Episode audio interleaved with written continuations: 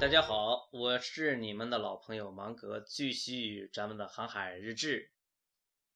凯文·凯利为什么会把这本书的名字定为《失控》？这是很多读者大脑里冒出的第一个问题。这要从我们人类对世界的感知来认识这个问题。曾几何时，我们人类感觉在大自然的神秘力量面前是束手无策的，是无能为力的。这是一个阶段。但牛顿定律的诞生让人类认识到：哦，原来世界是有规律的，并且是可以认知的。看，牛顿定律多么伟大！星球之间的内在的规律都被我们人类所洞穿了。于是，这个时候，人类开始自信自己是有灵性的，自己是可以逐渐将世界的秘密挖掘出来的。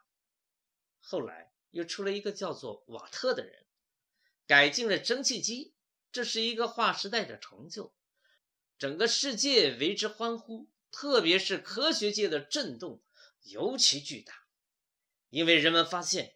我们人类不仅可以认识世界，还可以驾驭世界。你看，水和煤被我们人类加以利用，产生了蒸汽，而蒸汽的力量我们还可以驾驭，甚至比驾驭一匹马更容易。因此，我们相信世界终将被我们人类所控制。但是，随着我们人类知识的积累，认知的进步，我们开始意识到，我们每掌握一种新知识，我们就发现前面有更多的未知，并且近几十年来，我们时而发现有些东西、有些领域、有些现象，我们必须先承认自己是无法控制的，我们才能够继续前进。《失控》这本书就是在这一背景之下诞生的。承认它，承认无法控制，我们才能发现更多。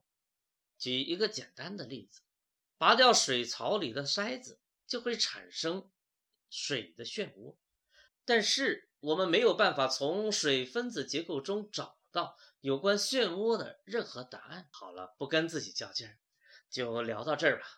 期待与小伙伴们一起进步。下期节目时间再会。